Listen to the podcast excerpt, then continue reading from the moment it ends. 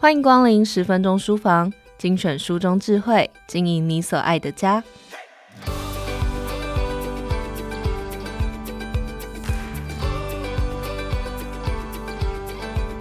如果在有意无意之间伤害了很重要的人，我们还有机会能够修复关系吗？若是家人之间经过长久的疏离，还有可能放下过去的伤害吗？最消耗身心的愧疚，往往来自家庭或亲密关系，因为他们是我们最重要的人，所以也直接影响着我们的自我价值及生命动力。像是亲子之间的冲突、婚姻之中的争吵，甚至背叛，亦或是照顾者的矛盾与重担，以及亲人离世的遗憾。美国著名的心理学家大卫霍金斯博士曾经分析各种情绪能量。他从最负面到最正面，区分出零到一千的数字等级，而两百以下则都是负向且有害身心的情绪能量。其中，羞愧的情绪能量等级只有二十，濒临死亡；而内疚的情绪能量等级则只有三十。换句话说，羞愧与内疚不只是负向情绪，它也直指一个人的生命力将无法活出蓬勃的活力与朝气。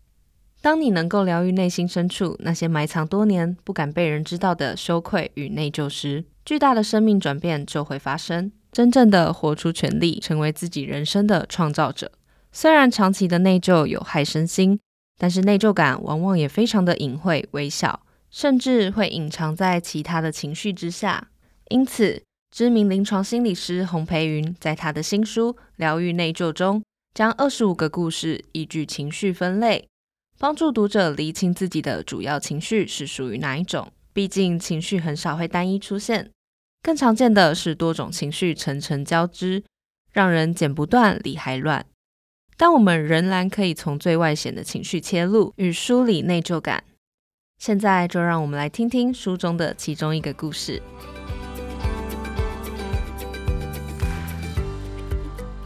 已经晚上十一点半了，女儿玉轩还没有进门。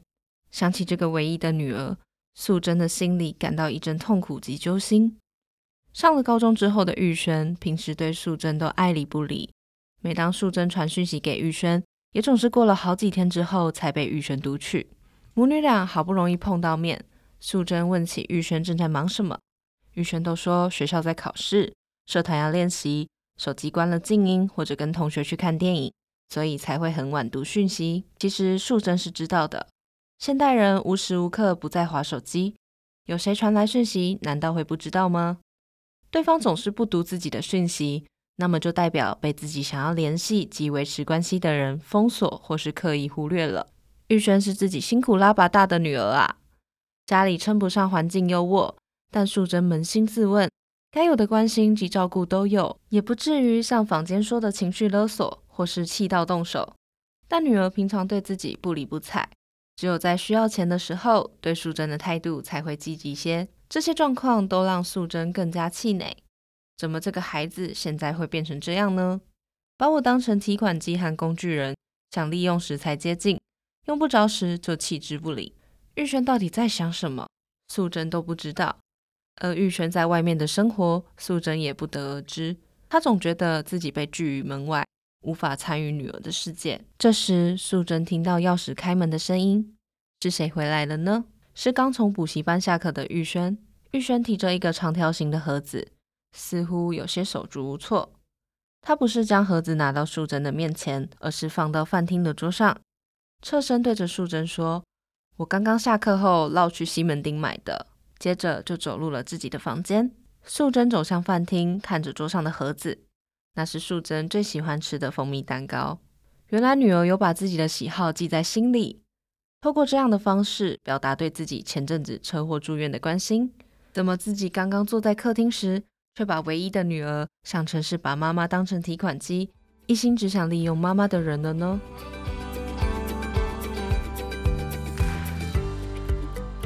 亲子之间容易造成的隔阂与误会之一，就是彼此有所保留。产生心结或不舒服，却没有能力能够好好的把话说出口。内心一旦受伤，有隐隐作痛的伤口，就很容易不自觉地认为对方有恶意。一旦别人做了让我们痛苦、伤心或是失望的事时，我们很容易会看不到对方的其他友好表现。因为我们带上了有色的滤镜，还有选择性的收集证据。最令人感慨的状况是，还会将对方中性的表现，或者不是针对自己的任何言行，全都朝着有意伤害自己的方向去进行联想，产生恶意的曲解。然而，我们却也会在真相大白的时候，才惊讶地发现事实并非如此，并觉察到自己怎么将对方想得这么坏，产生内疚的心情。因为冤枉对方、错怪他人，也会激发起内疚和自责。让自己和相关人等困在恶性的想法和情感循环中。每当内心受伤的感觉出现时，请更多的为自己产生的每一个负面想法保持觉知。美国著名的心灵导师拜伦·凯蒂曾经饱受忧郁症所苦，甚至陷入了自杀的倾向，却在1986年突然从痛苦中清醒过来。他明白了，造成我们的痛苦的并非问题本身，而是我们对问题的想法。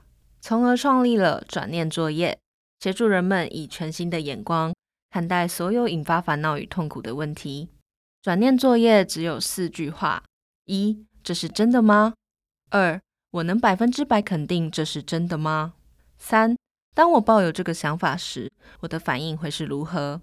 四，若是没有这个想法，我会是怎么样的人呢？以上这四句话都可以在后面加上一句：所以我的心情怎么样？在上述的故事中，素贞可以运用转念作业询问自己：玉轩讨厌我、痛恨我，这是真的吗？我能百分之百肯定玉轩讨厌我、痛恨我，这是真的吗？当我抱持玉轩恨我的想法时，我的反应会是如何？可能想要反击，可能想要将女儿管得更紧，可能想要用更多的心力去证明自己是一个好的母亲。若是没有玉轩恨我的想法，我会是怎么样的人呢？可能会感到内心平静，更少担忧与焦虑，也更能关注其他重要的事情。在持续内向探索的过程中，你会发现自己的焦躁和愤慨都逐渐平和，不安也能减少，并安住在当下。你是否也曾经跟家人产生过误解与愧疚，并且将它不断地累积在关系当中呢？许多人的内心都怀有内疚，却倾向放弃处理内疚，这是因为多数人都误以为。所有过去的遗憾、懊悔以及遭受破坏的关系，都是回天乏术的。但这其实就像处理淤青，只要我们愿意处理内疚，它就会从深重的颜色慢慢变浅，到后来不止几乎不见痕迹，也从先前的种种教训中学到更懂得善待他人，并放过自己的珍贵生命功课，重启生命的力量。